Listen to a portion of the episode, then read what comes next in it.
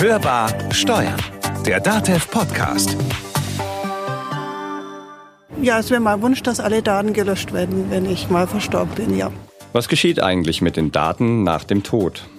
Der digitale Nachlass ist das Thema. Es ist ein schwieriges Thema, ein Thema, das gerne von vielen auf später verschoben wird. Ein später, zu dem es vielleicht auch gar nicht mehr kommt. Und zwar, wenn Tod oder schwere Krankheit zu früh oder unerwartet kommen. Er sollte also geregelt sein, rechtzeitig.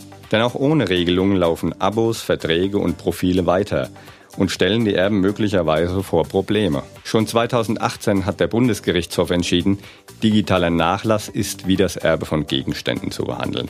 Das heißt, alle Rechte und Pflichten des Verstorbenen an Online-Diensten gehen auf die Erben über. Und das macht nicht nur Arbeit, sondern kann ganz unangenehme Konsequenzen haben. Wenn zum Beispiel nicht bekannt ist, was der Hinterbliebene alles zurücklässt. Im Schnitt hat jeder deutsche Internetnutzer ca. fünf Social-Media-Accounts. Was soll also mal geschehen mit den Accounts bei Facebook, WhatsApp, Google oder PayPal? Einfach alles löschen? Geht das so einfach? Was ist, wenn kein Testament vorliegt? Was, wenn die Passwörter niemand kennt? Oder der Anbieter den Zugang verweigert, wie im Fall von Facebook, bei dem Eltern den Zugang zum Facebook-Account ihrer verstorbenen Tochter haben wollten.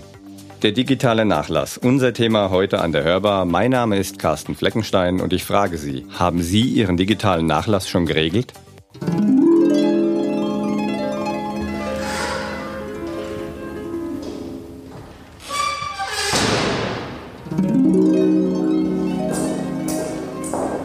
Was ist denn das für ein Laden? Gibt es hier irgendwo einen WLAN-Zugang? brauche unbedingt WLAN. Ich muss noch meine Mails checken und meine Termine im Outlook absagen. Die schaffe ich ja jetzt wohl nicht mehr. Also, Meister Petrus, WLAN-Passwort. Wir haben hier kein WLAN. Brauchen wir nicht. Haben wir nie gebraucht. Sieh zu, dass du weiterkommst. Der nächste. WLAN? Was ist das denn? Wolkenland?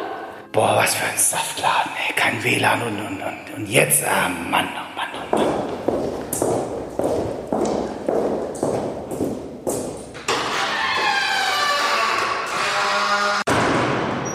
Jesus, das war jetzt schon Nummer 46.738. Jeder fragt nach WLAN. Wir müssen jetzt echt mal WLAN einführen. Wobei, was ein Quatsch. Viel zu langsam. Geht alles viel schneller über die himmlischen Sphären.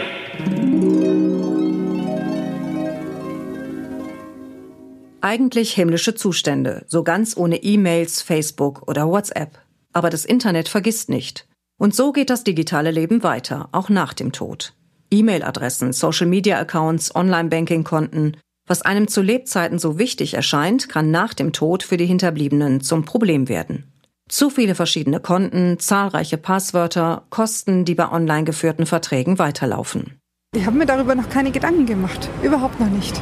Was mit den ganzen Daten passiert, die sollten eigentlich dann nicht mehr zugänglich sein oder gelöscht werden. Das würde ich zum Beispiel in meinem äh, letzten Willen jetzt auch ähm, festhalten. Ich möchte, dass sämtliche Accounts gelöscht werden und auch alle Kontakte eingestellt werden.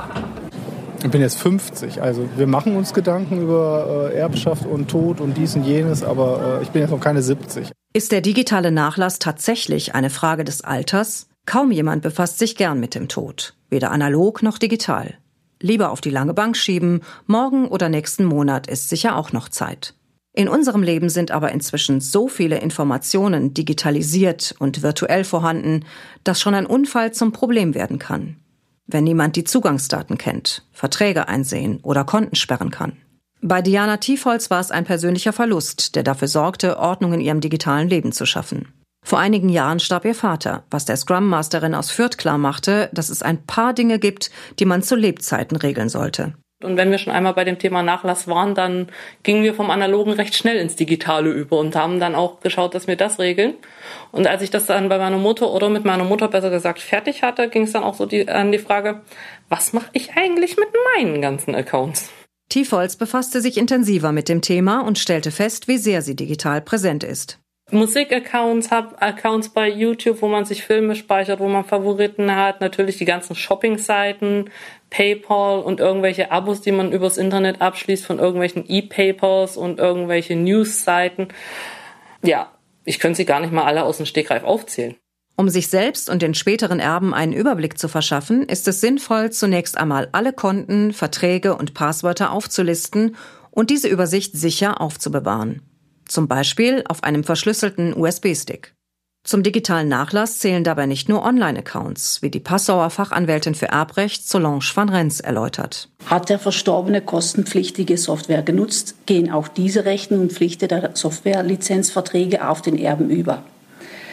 Neben dieser Software hat man natürlich auch die Hardware-Komponente, das heißt die physischen Geräte wie zum Beispiel PCs, Laptops, Smartphones, Tablets, USB-Sticks, Festplatten, all diese unzählige Speichermöglichkeiten und Datenträgern zählt man auch so zum digitalen Nachlass.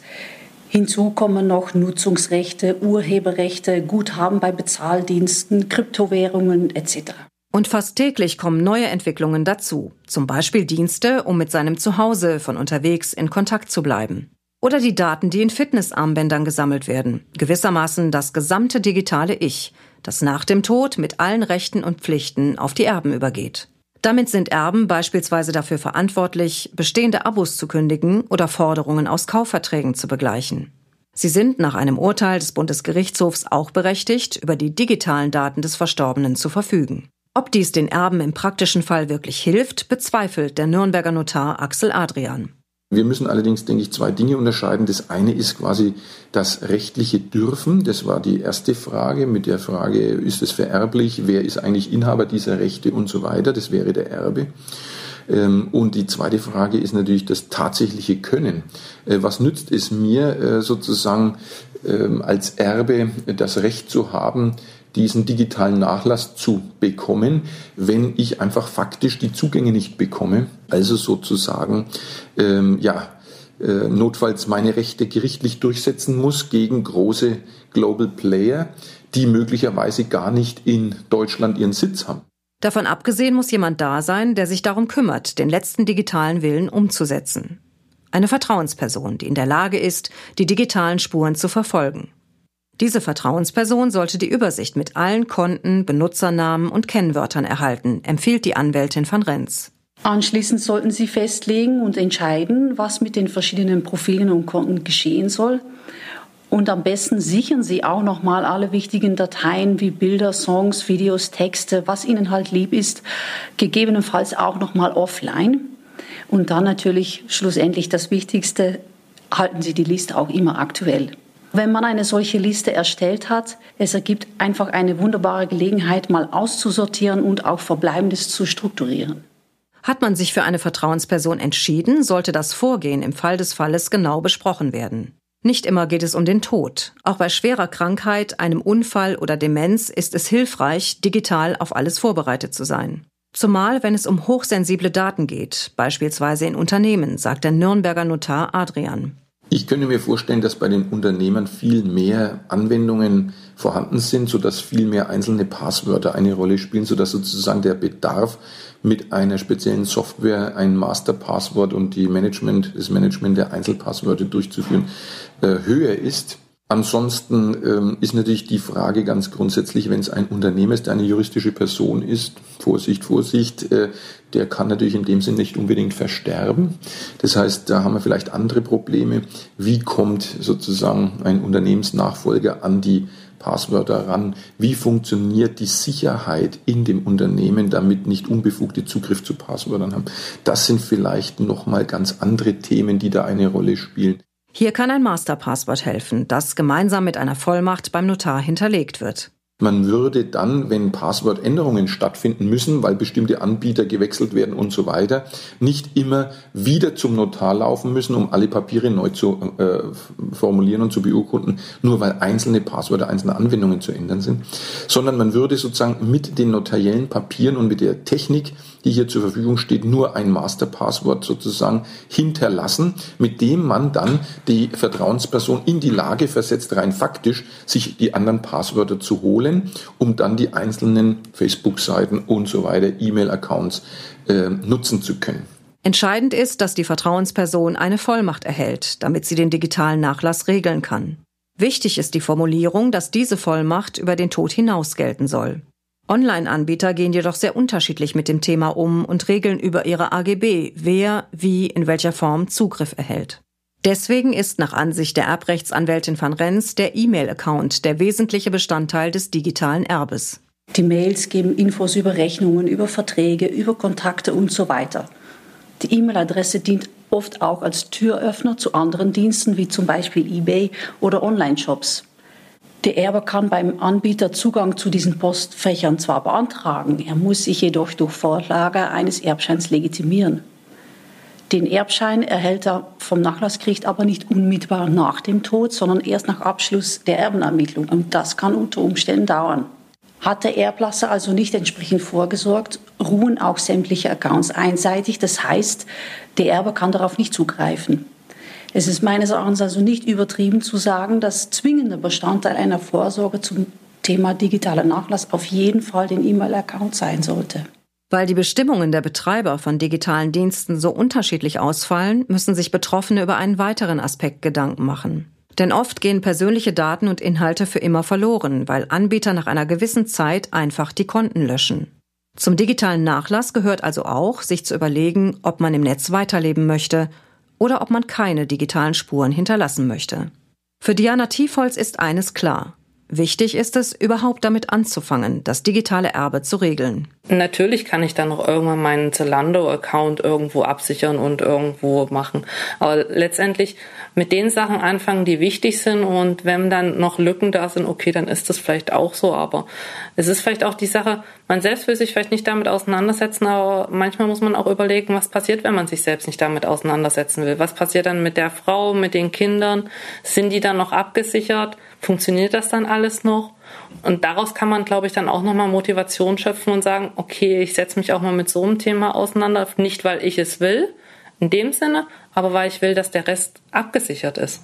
Wer es gut mit seinen Erben meint, sollte sich daher rechtzeitig um seinen digitalen Nachlass kümmern. Sie haben es gehört, warten Sie nicht so lange mit Ihrem digitalen Nachlass, regeln Sie ihn rechtzeitig, man weiß nie, was passiert. Weitere Informationen zum digitalen Nachlass finden Sie bei uns auf dem DATEV-Blog. Einfach mal reinklicken unter datev-blog.de. Sag mal, Carsten, kennst du eigentlich noch den James Bond-Film Goldfinger? Kenne ich noch. Gehen wir jetzt ins Kino oder was? Nee, ich brauchte nur eine Überleitung. Toll, wieder nichts mit Kino. Naja, für unsere nächste Sendung, da geht es nämlich auch darum. Um James Bond. Oder was? Nee um Goldfinger oder beziehungsweise um Goldfinger-Modelle. Das ist nämlich ein Steuergestaltungsmodell und wir reden in der nächsten Folge über die Mitteilungspflicht für internationale Steuergestaltungen. Das klingt jetzt aber weniger spannend. Ist es aber. Und wir haben in der nächsten Folge Herrn Hartmut Schwarz zu Gast. Das ist der neue Präsident der Bundessteuerberaterkammer und der wird uns das Gesetz erklären und er wird uns auch sagen, wie sich das Ganze auf Unternehmer und Steuerberater auswirkt. Also, dann in der nächsten Sendung sprechen wir vielleicht über James Bond, über Goldfinger auf jeden Fall und mit Sicherheit über Steuergestaltungen. Das war sie, Folge 4, Hörbar Steuern, der DATEV Podcast. Wenn es Ihnen gefallen hat, abonnieren Sie uns. Wenn Sie Anregungen haben, Ideen, Themenwünsche oder ähnliches, zögern Sie nicht, schreiben Sie uns an podcast.datev.de. Mein Name ist Carsten Fleckenstein. Danke fürs Reinhören. Bis zum nächsten Mal an der Hörbar. Hörbar Steuern der DATEV Podcast.